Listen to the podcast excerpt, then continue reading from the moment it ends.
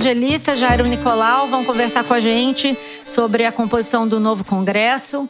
E vamos falar um pouco desse arrastão Bolsonaro aí que o Toledo estava comentando agora, com os nomes dos eleitos, tendências para essa composição do próximo Congresso. A Ana Carolina Evangelista, Carol Evangelista, é mestre em Relações Internacionais pela PUC, em Gestão Pública pela GV de São Paulo, é nossa colunista no site da Piauí. Trabalhou já no governo municipal de São Paulo, na gestão da Marta Suplicy. Trabalhou como assessora também de um deputado estadual do PSDB de São Paulo. Sim. Né? Estuda legislativo, se dedica a isso há alguns anos. Também comportamento da população evangélica, relação dos evangélicos com a política. E aqui na outra ponta, o professor Jairo Nicolau, cientista político, também um dos grandes especialistas do Brasil em política e sistema eleitoral, professor da Federal do Rio, autor de livros como História do Voto no Brasil, das AAR e Sistema Eleitorais da FGV. É isso, Jair. Bem-vindo. Agradeço muito a presença de vocês dois. Assunto não nos falta, né? A gente está quente agora com os resultados do parlamento. ali né? Estava discutindo, enfim, o fenômeno Bolsonaro ultrapassa muito a figura do Bolsonaro, aparentemente. Não sei nem se a gente pode chamar de fenômeno Bolsonaro.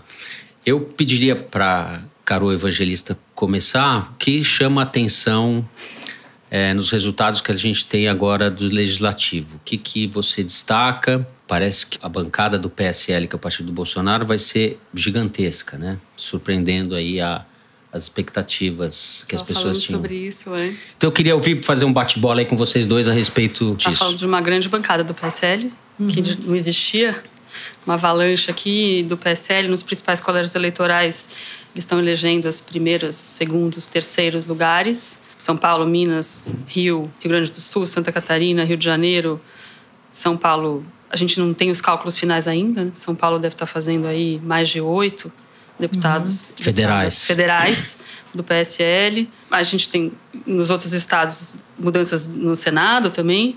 E aí o PSL a gente estava tentando entender um pouco o que significava esse fenômeno Bolsonaro na atuação do partido e dos parlamentares. Tem uma coisa que a gente já vê, tirando o Eduardo Bolsonaro, que em São Paulo puxa muito voto, tem Joyce Hasselman, tem outros, e aí tem um fenômeno também a de Joyce internet. Hasselman, tava, a gente estava conversando, parece que tem um milhão de votos, né? É. Um pouco mais. Jairo, é um fenômeno eleitoral bastante atípico, você diria? Qual a dimensão desse fenômeno?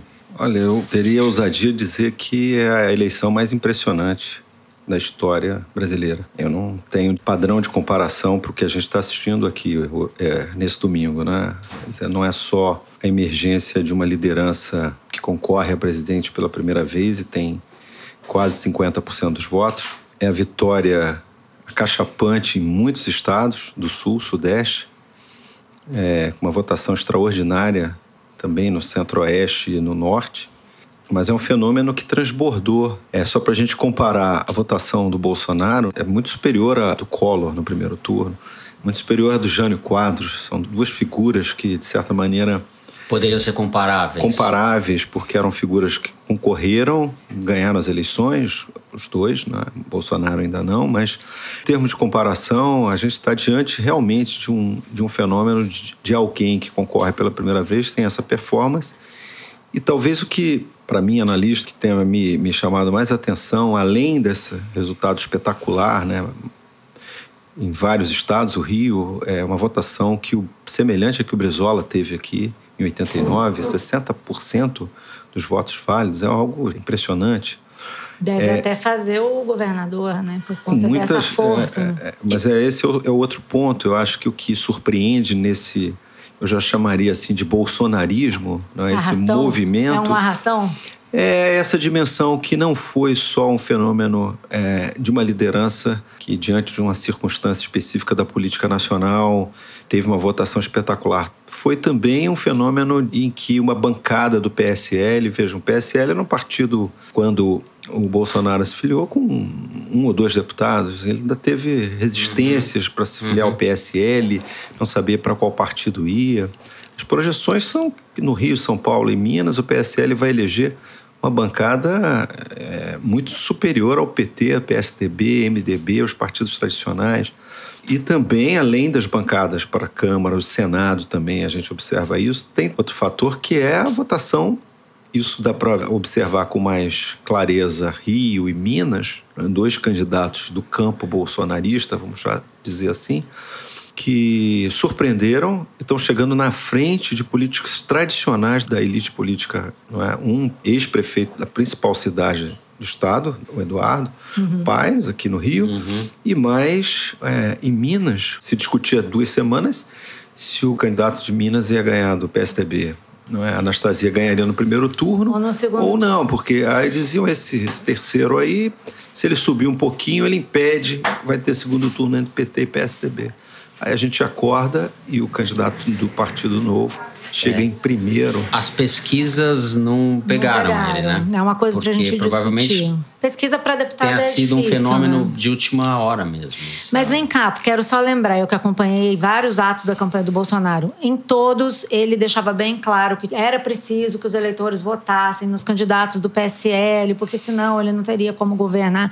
Desde a convenção até todos os eventos dele que eu fui, ele sempre falava isso, sempre que ele tinha chance. O pessoal ouviu, né? Ouviu. É, Levou a, gente, sério. Se a gente observar, por exemplo, todos os candidatos a presidente têm esse hábito. Uhum. É, o, o, sucesso do PT nas últimas quatro eleições, talvez em 2002 o, o fenômeno Lula tenha conseguido transferir um pouco do prestígio do 13, vamos dizer assim, para a uhum. bancada de deputados. Nas outras vezes, tinha muito menos a ver com Lula e mais a ver com as realidades estaduais. Uhum. Acho que nós nunca tivemos uma transferência de uma força de presidente para candidatos. Se a gente observa as nominatas, são nomes políticos pouco conhecidos eu acho que a gente Até vai precisar... o cara do Rio de Janeiro, do, né? Do o legislativo, famoso você tá falando Hugo pessoas Negão. que não têm histórico. Hélio não. Negão. Só para lembrar, o Hélio Negão, que foi eleito mais votado é. pelo PSL, usava como sobrenome Hélio Bolsonaro, né? Ah. É, é. é uma associação. Mas acho que a gente vai precisar olhar se isso, a conexão é com a transferência dele, figura Bolsonaro, ou toda a agenda que está por trás que esse uhum, eleitorado. Isso tem que, que ser. Que esses candidatos ao legislativo também vocalizam. Então, que é a tríade ali anticorrupção, segurança agenda pública. moral e a agenda da segurança pública se a gente olhar esses candidatos do PSL ao legislativo que estão liderando, eles vocalizam essas agendas. Sim, sem dúvida. Uma pergunta: PRN, Collor, não elegeu uma bancada não. desse tamanho, desse não, calibre? Não, 89 era uma eleição solteira, né? Então, Collor, é quando se filiou uhum. ao PRN, certo. ele conseguiu adesão de um número razoável de deputados, porque naquela época é, o tempo de TV era, era equânime se você tivesse pelo menos, eu não lembro mais, 20 deputados. Ah, então ele, era outra ele lógica. atraiu 20 deputados, ele tinha aquela base. Mas no ano seguinte teve eleição nacional, 90, e o Collor, o PRN, não chegou a 40 deputados. Então foi assim, ele não conseguiu transferir nem no momento de alta popularidade o prestígio da presidência para um partido dele. Entendi. Agora, o Bolsonaro está, assim, um descolamento, no caso, a convergência né, entre o sucesso dele da bancada é impressionante. E que não é só o financiamento que explica, né, Jair? Que nesse não, caso. Não tem dinheiro. O indicador, a chave que a gente usava para explicar do financiamento, nesse caso, não vai explicar. É, mais um erro de todos os analistas, né? Que diziam que o fundo partidário ter sido concedido para os grandes partidos e, e, para os deputados com mandato tinha protegido esses para a hum. renovação. Houve uma estupenda renovação, se bobear a maior renovação legislativa pela ultradireita da pela história direita. pela direita. Ninguém sabia por onde ela vinha. Tudo indica a gente está diante de uma enorme renovação parlamentar. Eu compararia de 86, não sei ainda, não vi os números. Uhum. Muitos políticos tradicionais. Compararia a qual, desculpa, já 86, de 86 foi uma eleição que teve uma renovação grande. Foi a primeira eleição depois da ditadura, os partidos estavam muito desgastados, políticos ligados à arena, uhum. partidos novos concorrendo, então teve uma alta renovação. Mas de lá para cá, é, isso se estabilizou. Provavelmente a gente vai ter uma renovação gigantesca nessa eleição. E nós todos, analistas, dizíamos: não, o dinheiro, a proteção, o tempo de TV erramos muito. O né? objetivo dos políticos era esse, né? Na verdade, a lógica era essa. Era essa. Mas tudo nessa eleição tá, é atípico, né? Parece Inclusive, que sim. Eu, eu, eu disse a lógica e mudou. repito. Para mim, é a eleição mais impressionante da história das eleições no Brasil. Em todas. Assim, eu não vi nada do gênero nessa magnitude tão surpreendente e E ela também destrói, né? Destrói um sistema de partidos que organizou a política brasileira por duas décadas e que não se sustentou. Né? Uhum. É, usando esse link aí para a gente não falar só da, dessa renovação pela direita, mas também no desafio dos partidos, mesmo candidatos dos tais grupos de renovação que estão se mobilizando e se organizando fora dos partidos, mais no campo centro-esquerda, tem algumas eleições aí emblemáticas, é um número muito menor do que esse que a gente está falando. Então, se a gente olha Minas Gerais, Aura Carolina é uma candidata que está em terceiro, quarto lugar, com mais de 160 mil votos, vem de um movimento Fala, extra todo mundo conhece. É ela é uma, partido? Ela é do PSOL, ela é atual vereadora, mas de BH. Uma, de, de, Belo Horizonte, uma candidatura construída fora dos partidos e depois incorporada por um partido. Né? Tabata Amaral é outra do PDT em São Paulo, que também está com uma votação expressiva. Samia Bonfim já estava no sistema do PSOL em São Paulo, mas também é ligada a esse grupo. Então, tem algumas bancada ativista em São Paulo, é, na LESP, é um grupo também que se autodenomina suprapartidário, que fez uma votação expressiva agora para Mônica Seixas, uhum. a candidata na Assembleia Legislativa de São Paulo. Só para a gente citar exemplos que estão desafiando o sistema partidário pela esquerda. Pela esquerda, mas são menos numerosos, né? Pelos números que vimos até agora, são. Sim, é o que não tira importância. Mas que se elegem, né? Que a gente também previa que. Que talvez não se elegesse. Talvez não entrasse. Uma coisa que vocês estavam falando ali fora, que eu queria chamar aqui para ver se a gente consegue produzir alguma interpretação válida no calor da hora. A gente vai ter que entender o que, que significa isso, né? Não basta só dizer, ah, é uma onda do Bolsonaro. O que, que esses números estão explicando pra gente? Assim, alguém arrisca uma interpretação no calor do momento? Olha, eu não desprezei o fenômeno Bolsonaro, assim, é, desde começo do ano já tinha me chamado a atenção e eu uhum. imaginava, talvez eu, eu, errei, foi na, na magnitude do fenômeno, uhum. né? Na capacidade dele é, de... Eu, o meu desenho dessa eleição, né, sei lá, em maio por ali, era uma eleição em que teriam quatro, cinco forças uhum. disputando é, naquela famosa dança para ver de dos cinco, os dois que a gente dizia: quem chegar com 17, 18 vai para o segundo turno. Sim, é? Era essa expectativa. Eu é, estimava que o Bolsonaro tinha em torno de 20%, assim, no máximo. E sempre o tratei como um candidato de nicho, um candidato que representava, passou a dialogar e expressar um novo Brasil que a gente começou a ver. Uhum. É um Brasil que juntava, fazendo assim, simplificando uma coalizão de pentecostais, sobretudo, evangélicos, não exclusivamente pentecostais, hiperconservadores, é, mais um ativismo militar, assim, não de alta patente, mas desses militares começaram a aparecer nas passeatas, muitos. É, nunca nós tivemos tantos candidatos com prenome, capitão, coronel, Delegado. cabo, soldado. Juiz. Um aluno meu levantou, acho que são 120 no Brasil. Uhum. É, parece pouco, mas isso é muito mais do que em outras eleições. Então, nós uhum. estamos diante de uma mudança na opinião pública brasileira. Não vamos esquecer que as manifestações a favor do impeachment levaram para a rua pela primeira vez 3 milhões de pessoas num domingo que não é, foram comandadas pela, pela esquerda. Passeatas de massa, a gente uhum. nunca tinha visto isso desde 64. Então eu imaginava o seguinte: o Brasil mudou, tem uma nova opinião pública hiperconservadora, com agronegócios, jornais intelectuais, blogs, enfim. Uhum. Isso vai plasmar, encontrou seu candidato, e esse candidato é um candidato de nicho, bom para o primeiro turno, difícil para o segundo. Isso estava aí, então, e a gente não viu, basicamente, isso. Eu a acho, gente, eu digo, analistas, não, eu a acho imprensa. Que nós tínhamos aí, sei lá, 20 pontos dava para ver. O que eu não imaginava era que um, digamos assim, um, liberais, uma centro-direita, uma classe média tradicional se colasse a isso, é, se colasse a isso, como a gente Sim, viu. fosse aderir dizer, dessa maneira. Olha bem o perfil do Bolsonaro. Imaginar que ele provavelmente vai ganhar nos Jardins, em São Paulo, nos, nos bairros alta renda de Belo Horizonte, provavelmente aqui nos bairros de alta renda do Rio também. Parece não combinar com a agenda inicial dele, que era uma coisa meio ele meio tosca, né? Com uma agenda, agenda, com uma forma de falar. Ele, de repente, ele transbordou do nicho e virou um candidato de uma centro-direita que não teve mais vergonha de aderir a ele. A gente está vendo isso em políticos que a gente não imaginava, alguns intelectuais, as pessoas migrando aos poucos. Pessoas, Até artistas. Artistas né? e, e eu diria mais, pessoas que você conhece fala, você nunca vai votar, não. Agora, tem De um repente, antipetismo nesse componente, né, Jair? Muito, eu acho. Não esse, ade- esse, adesi, Eu esse acho que adesismo que a gente está chamando aqui, entre, entre aspas, É, tem, tem, sem Tem- dúvida. Tem um, tem um isso componente aí é- antipetista. é- e tem na base evangélica um componente antipetista e, E- um componente moral. E aí, de novo, só pegando o gancho, a gente vai ter que. Acho que para mim essa eleição é uma eleição divisor de águas, onde a imprensa e a academia vão ter que começar a olhar para o público evangélico, para o eleitor evangélico de outra forma, com mais detalhe, com mais precisão, sem generalizar. Sem demonizar a priori, tá difícil a gente agora Sem olhar preconceito. sem preconceito. Tá difícil a gente agora olhar.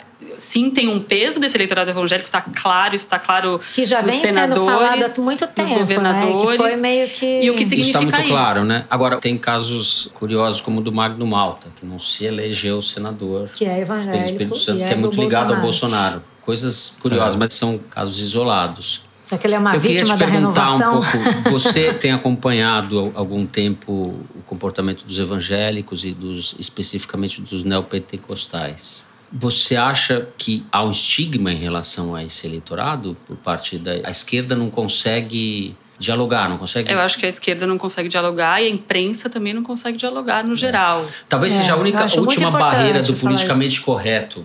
É, É, a gente não esquerda tem, a não gente, tem, a gente não, tem- fica vermelho, a gente não ruboriza em generalizar o que são os evangélicos. e tratar de maneira um pouco depreciativa, um É. e- pouco ou muito às vezes. E é né? uma população, numer... enfim, Muito cada vez mais numerosa. numerosa, é, de base popular, é, de maioria, muitos territórios feminina, negra, e a gente generaliza, e a gente, aí, ao generalizar, a gente joga essa população politicamente para um lado que não necessariamente ela estaria. Agora, claro, a onda conservadora também está na base evangélica. Isso não dá para negar. Ela, ela abrange todas as bases, na verdade. Né? Quem achar esse negócio do nicho que o Jair Nicolau falou é importante, porque o Bolsonaro extrapolou esse nicho também entre mulheres, né? É, no Nordeste, ele cresceu, em todos os segmentos da população. Mas né? ele é o candidato mais votado entre as mulheres, porque ele é o candidato mais votado em todos Então, os segmentos, então mas ele ele, é proporcionalmente rompeu. bem menos votado pelas mulheres do que pelos homens. Né? Ainda tem uma Sim. diferença é, atípica, eu acho uma. É, um- tem isso, isso já foi identificado Uhum. né, nos- nas estatísticas, embora a- a- o ideal é olhar Agora, como é que essa ficou, última né? pesquisa, Sim. ou se não, a primeira, porque essa última pesquisa está um pouco contaminada. A gente não está confiando muito nas últimas pesquisas, né? Não, tem que ver a urna agora. É, não, não, mas a urna não te dá essa a demografia Ah, do sim, voto, claro, né? tem que ver na- é verdade. Em termos, provavelmente ele teve algo em É, não, porque eu mais de também estava 70% falando. de ah, votos entre evangélicos, dos evangélicos, 70% devem ter Não votado nele. É, a pesquisa indicava votaram nele, de fato, que é- 48. O voto é secreto, certo? A pesquisa indicava 48% em- no público evangélico, 48% Bolsonaro. É o que a É, última pesquisa ter, da Datafolha com essa indicava. subida, provavelmente, o que a gente está vendo no desempenho de alguns candidatos nos estados, provavelmente ele subiu. E é uma votação que o garotinho não conseguiu, por exemplo, como candidato mais ainda É, por identificado com os evangélicos por em isso de novo, que 2002. só o ser evangélico não explica. Claro. São várias camadas aqui. A camada do conservadorismo, é a camada do antipetismo, é a camada da agenda moral, é a camada da agenda anticorrupção, é a camada religiosa. O próprio Bolsonaro se diz, sou católico, cristão, e aí adota um léxico, porque também esses deputados, senadores, governadores mesmo os que não são evangélicos, entenderam que eles adotam nas suas campanhas um léxico cristão, confunde um pouco o eleitorado se eu sou evangélico realmente ou não sou, mas eu adoto esse léxico cristão que vai conectar com a agenda mais individual, da moral individual, anticorrupção, ética e da moral, valores da família. Tem um fenômeno que você mencionou que eu acho que vale a pena falar aqui. Primeiro o eleitorado aderiu, depois vieram os líderes religiosos, né, os pastores e tal. É isso Na que a verdade, gente vinha observando É. na base. As pesquisadoras que fazem entrevistas com leitores do Bolsonaro, ou quem faz entrevistas é, em profundidade com evangélicos, a base evangélica, você já via uma adesão à volta ao Bolsonaro, mesmo antes das grandes lideranças anunciarem. As grandes lideranças também caminham numa perspectiva adesista de poder. Claro. O Edir Macedo, Universal do Reino de Deus, declarou apoio ao Lula e ao Dilma nos, nas eleições anteriores, e agora Sim. então, e, e- não é e só o um voto de Macedo- rebanho, porque outra coisa que a gente fala, a esquerda gosta de repetir, a imprensa gosta de repetir, que o voto evangélico é um voto de rebanho. E por essas diversas camadas, esse voto no Bolsonaro uhum. já estava na base evangélica. Claro, porque existem lideranças evangélicas na base que também têm esses valores e propagam isso, mas não é só a liderança, para quem está nos escutando, tem mais de 1.300 denominações evangélicas no Brasil. É um o Edir Macedo, quando ele né? fala, ele não fala com as 1.300 claro, denominações evangélicas. Uhum. Mas ele tem muito peso e a Igreja Universal eh, tem uma inserção na política institucional muito grande, né? Eu acho que isso coloca ela é, numa vitrine um pouco à parte. Falando é, em imprensa, o fato, entrevista da Record. Por exemplo, né? a entrevista da Record, eu falei, não sei se é, é muito exato isso do ponto de vista, não sei se tem muita ciência nisso, mas eu comparo a entrevista na Record à edição que a Globo fez do debate de 1989 no segundo turno entre o Collor e o Lula. Porque a entrevista foi um palanque que a Record deu para ele na última hora ali. Eu não sei quanto teve de peso nisso, talvez ele fosse ter essa votação já mas aquilo foi uma ação entre amigos, não foi uma entrevista, né? Uhum. E seria impensável a Globo fazer o que a Record fez há três dias da eleição, conceder 20, 30 minutos para um candidato falar o que quisesse, do jeito que quisesse, tocando em todos os pontos de resistência que ele tinha, enfim, falando para as mulheres, falando para os negros, etc, etc. É, enfim, é um caso. Queria... Agora, não fala, é que a Paulinha está avisando ali que ela está botando Bruno Caraza para falar com a gente. Bruno Caraza, que é um cientista político que estuda a influência do dinheiro nas eleições. Escreveu um livro muito bacana pela Companhia das Letras, Eleições, Dinheiro e Poder. Bruno, Malu falando, tudo bem? Oi, Malu, tudo bem? Tudo bem. Eu vou roubar uma ideia que o Jairo colocou aqui agora há pouco para jogar para você como provocação. O Jairo estava comentando ah. aqui essa renovação que houve em todas as instâncias, em vários estados e tal e mencionando que isso ocorreu apesar de todas as regras para a eleição privilegiarem. É, é, a gente imaginava que essas regras levariam à reeleição, principalmente por causa do uso do fundo partidário e tal. Sim. O que, que você viu aí? Conversa aqui com o Jairo sobre isso. Comenta aí, você acha que é isso aí? Estava ouvindo aqui a conversa de vocês e, bom, realmente os dados são um pouco surpreendentes em várias direções. Uhum. Mas eu discordo um pouquinho. Eu acho que primeiro a gente tem que esperar a poeira baixar e a gente analisar todo esse volume de dados aí. Mas uma primeira analisada que eu estava dando aqui, é, eu percebo que o dinheiro ele continua determinante para alguns casos. Uhum. É, se a gente distinguir as, as eleições majoritárias para as eleições proporcionais, a gente dá para perceber que continua sendo determinante. Você está alguns números aqui de candidatos que figuram entre os que mais receberam dinheiro e que conseguiram votações expressivas e estão eleitos para a Câmara, né? Por exemplo? É, Flávia, Flávia Arruda, do DF, é, Jéssica Salles, do, do Acre, Arthur Lira, de Alagoas, Átila Lins, do Amazonas, Aécio Neves, em Minas Gerais. Então, são figuras que conseguiram fatias expressivas de recursos dos seus partidos e que conseguiram votações também expressivas e vão conseguir entrar. Então, eu acho que o dinheiro continua determinante sim, mas a gente tem outras dinâmicas aí influenciando, que era uma, uma tendência que a gente já observava há mais tempo, né, nas eleições anteriores, né, o que a Carol falou aí sobre a questão dos evangélicos, a questão das celebridades, é, muita gente pega carona, isso sempre aconteceu, entre, época pegando carona em candidatos mais votados, isso aconteceu desde o Tiririca, mas o Somano, então seria de se esperar que pegariam, obviamente, carona com Bolsonaro. Então, acho que a lógica continua um pouco a mesma. Assim, o dinheiro continua determinante, mas outros fatores fazem com que é, alguns candidatos consigam furar a barreira do dinheiro, que é muito forte no Brasil, é, um, é uma barreira de entrada muito grande, mas quando esses candidatos eles conseguem surfar na onda de outros candidatos, ou têm audiências muito bem definidas, como é o caso dos evangélicos ou das celebridades, ou radialistas, por exemplo, apresentadores de TV, isso aí sempre aconteceu e acho que continuou existindo nessas eleições. Oi, Bruno. Oi, Jair, tudo bem? Tudo bem? Deixa eu te perguntar uma coisa. Você deu bons exemplos de deputados que gastaram muito e se elegeram. Você já tem uma lista daqueles que gastaram muito e não entraram? Porque olhando aqui para a bancada do Rio, pelo menos, eu estou assim muito impressionado. Políticos tradicionais, para dar um exemplo do atual presidente da Câmara dos Deputados, Rodrigo Maia, a última parcial ele estava com 50 mil votos. Agora vim para o estúdio, ele deve estar tá com mais, mas vai ter uma votação.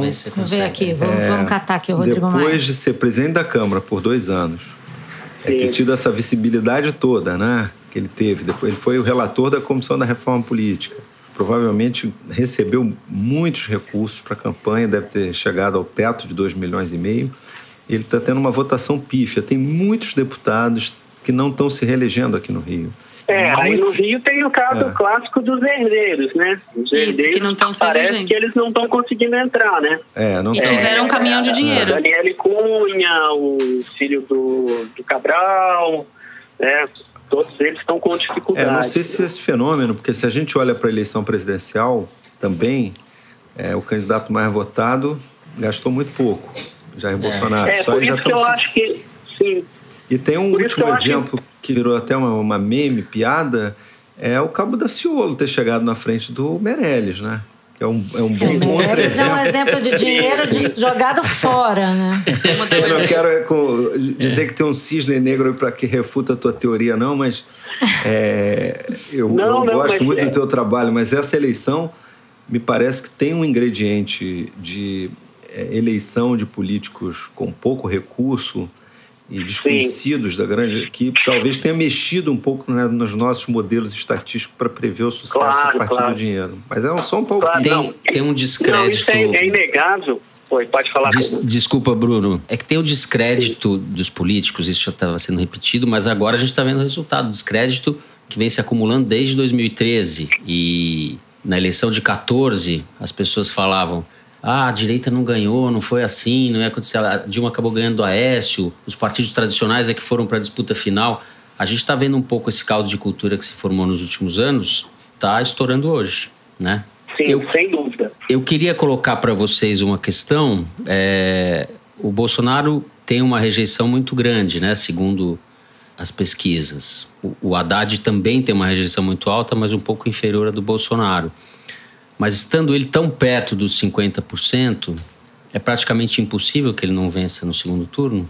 Impossível não é porque vai ter segundo turno. Agora, diante dessa avalanche, dessa configuração que a gente está vendo nos legislativos, na Câmara, no Senado, em estados centrais para a federação, estados que têm peso político e peso, tem densidade eleitoral, ele é muito favorito? Queria perguntar para o Bruno e para o Jairo. Para Carol também, né, Carol? Desculpa. Bom, Fernando, é, eu acho que sem dúvida, mas nessas eleições a gente é, as coisas têm mudado tanto e abalado tanto as nossas percepções que eu não gostaria, mas de todo de todo modo, eu acho sem dúvida é favorito, favoritíssimo. Há sim uma onda, não diria de direita, mas também de direita, mas sobretudo uma onda anti-PT e anti-sistema que o Bolsonaro conseguiu de forma brilhante em termos de estratégia, ele conseguiu capitalizar isso e afetando inclusive essa lógica do, do dinheiro, que eu até queria até retomar essa questão para responder um pouco ao que o Jair falou, que é a questão do dinheiro. Na lógica das eleições majoritárias, que são as eleições né, para presidente, para governador e para senador, é, só para ponderar que as questões não são tão assim avassaladoras e mudou tanto assim, se a gente tomar, por exemplo, o caso de governador, o peso do cargo ainda foi muito determinante e o peso do dinheiro também. Então a gente tem é, nove, se não me engano, nove candidatos à reeleição, governadores que ou já se reelegeram ou ficaram em primeiro lugar. E, além disso, o número, deixa eu ver aqui, dois, quatro, seis, oito, no, mais dez candidatos que, apesar de não estarem buscando a reeleição, foram candidatos que é, conseguiram maior arrecadação no seu estado. Né? Casa Grande, no Espírito Santo, Caiado, em Goiás, Helder Barbalho, Pará, Fátima Bezerra, Rio Grande do Norte. Então, essa combinação de reeleição com dinheiro, ainda mais numa campanha que foi curta, como essa que foi a nossa desse ano, que é também uma novidade das eleições, foram determinantes também. E o fato da campanha curta acabou beneficiando o Bolsonaro porque como ele não dispunha de muito dinheiro, sem falar o episódio da facada, mas ele, como ele estava já muito bem estabelecido nas redes sociais com um eleitorado é, muito forte, fechado nele, uma campanha curta acabou privilegiando ele e ele levou vantagem. Uhum. Oh, só para dar a votação aqui do Rodrigo Maia, 57 mil votos. Mesma votação. É baixo, né? É pífia.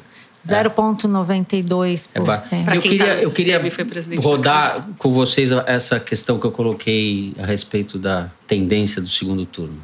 Eu fiquei pensando, acho que é inegável o favoritismo do Bolsonaro. Do Bolsonaro. Uhum. Agora, queria fazer duas considerações. A primeira é, a gente já vinha falando que a gente estava antecipando o segundo turno, né? Nas, nas, duas últimas semanas, que eleição assim polarizada já uhum. teve, já estava acontecendo uma antecipação do segundo turno e uma antecipação da normalização do Bolsonaro nessas forças políticas de centro-direita. Então, a minha pergunta é: será que essa transferência para o Bolsonaro nesse primeiro turno chegou no teto? E existe uma possibilidade aí de transferência dos votos do Ciro e, do, e de lideranças deste campo próximo ao Ciro e centro-esquerda que poderia jogar alguma força no, no segundo turno? Não sei, Por... quem você diz não é o Fernando Haddad. No Fernando Haddad, desculpa, Sim. mas uhum. eu, né, do, do que está em torno. Porque o que aconteceu agora foi que o que normalmente poderia acontecer as forças ligadas ao Alckmin ou outras forças políticas do campo do centro só vão se posicionar a favor do Bolsonaro no segundo turno. Esse posicionamento se antecipou essa normalização do Bolsonaro nos intelectuais, em pessoas da cultura já se antecipou, isso chegou no teto?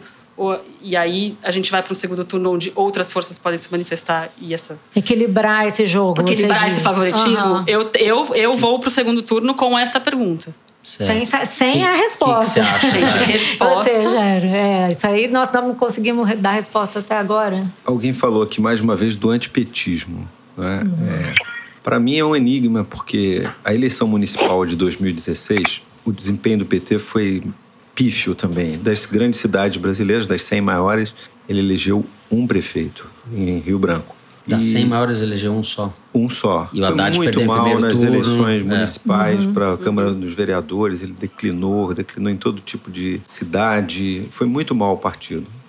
Bom, de 2017 e até os primeiros meses desse ano, a avaliação mudou, né? Todo mundo dizia, bom, acho que talvez o, o partido tenha não percebido o antipetismo por duas razões. Uma foi que o Lula começou a disparar nas pesquisas.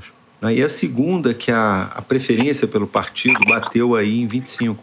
Uhum. Voltando a, a, E todo mundo dizia isso. Bom, acabou a rejeição ao PT e tal. O fato é que, por conta disso, acho que o PT percebeu que tinha condições de disputar sozinho, foi para uma disputa e, curiosamente, o, o tal antipetismo voltou com muita potência ao longo da campanha. A rejeição pelo PT não aparecia, porque ela, se, ela, se ela aparecesse para os dirigentes do PT, eles tomariam outra, provavelmente tomariam outra decisão. Será?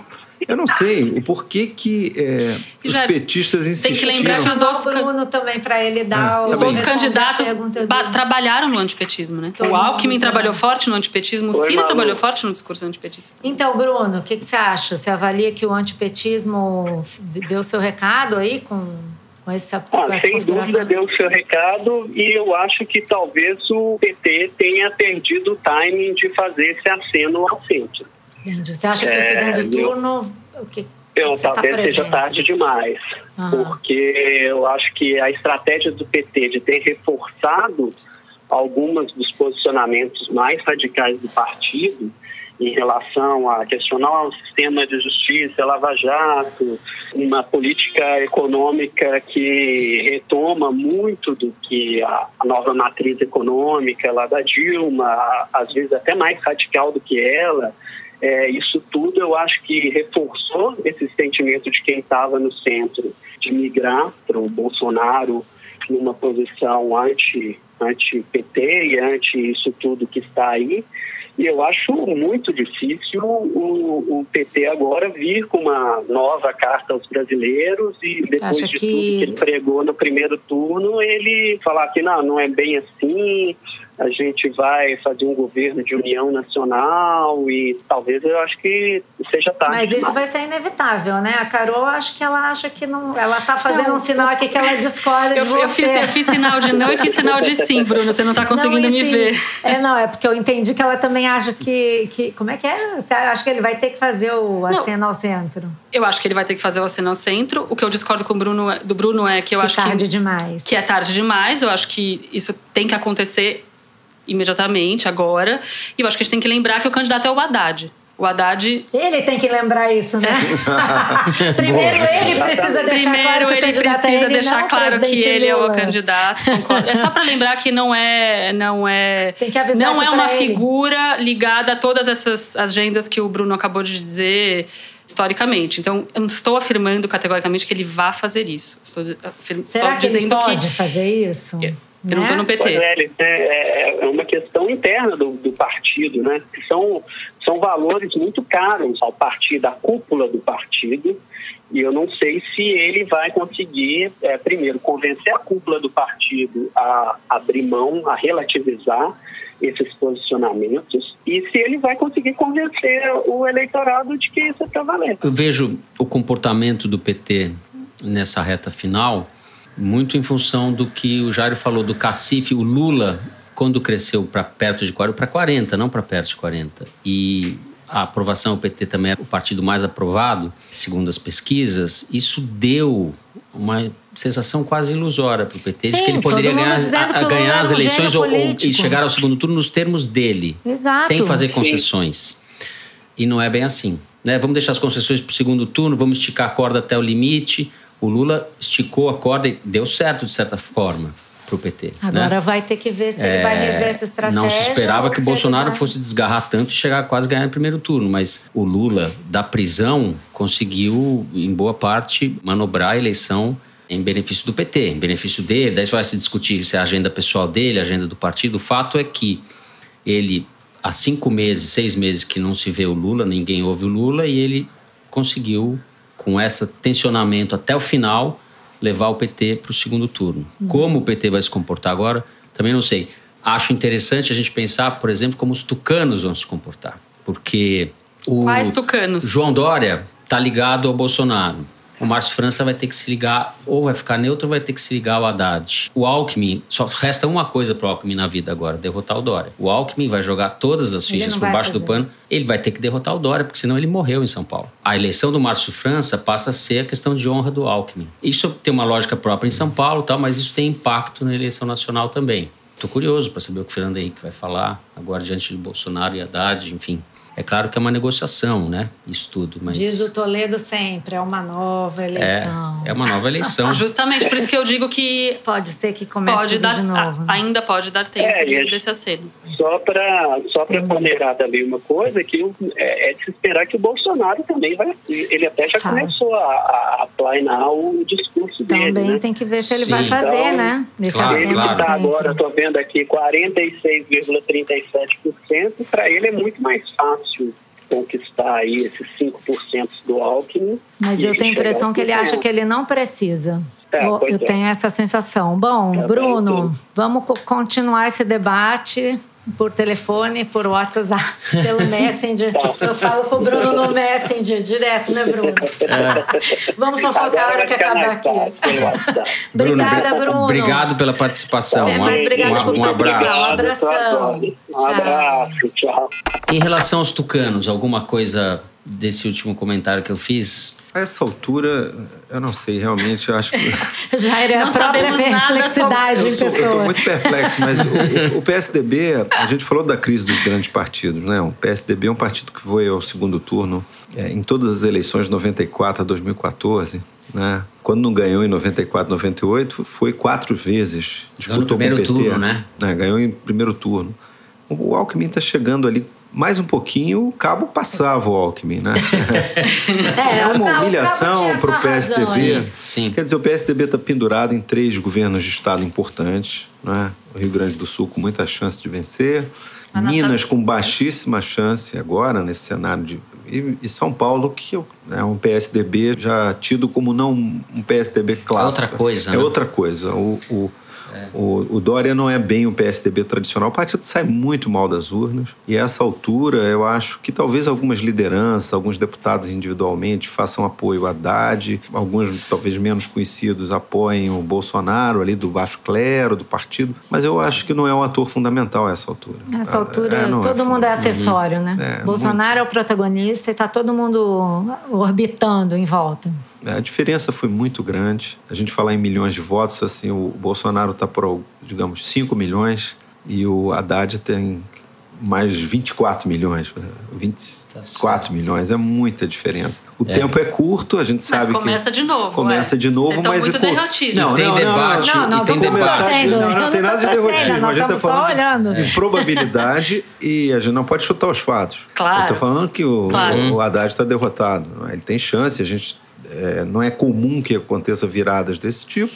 Não estou dizendo que ele não tem chance, eu estou dizendo que diante da vitória avassaladora, a distância avassaladora e as dificuldades que já foram apontadas aqui, que não é preciso bem apontadas, quer dizer, só para terminar, o Haddad ele subiu em 10 dias de 5 pontos para 25, durante 20 dias ficou parado em 25 pontos dos votos válidos. Só pra dar ele diferença. não subiu Ah, nada Verdade. há 20 dias que ele está parado. Aham. Teve algum erro de estratégia. Depois que ele conquistou os petistas E um erro de reação, e a esquerda, ele Ele tinha que ter feito uma esses- inflexão. É, ele ficou com esses E eleitores o, aí. O, o discurso final ontem dele no WhatsApp de despedida da campanha era um discurso quase como ele estivesse começando a campanha. É verdade, é o oposto do que eu falei, né? É. Né? Tá Infelizmente. certo. Olha É. só, 18 Fato. milhões e Fato, 400 mil votos de diferença de um É. para o outro. É muito. Ó, gente, conversa ótima. Eu quero muito agradecer a presença de vocês. A gente vai ter que encerrar essa mesa, né? Agradecer muito a Carol, evangelista. agradeço.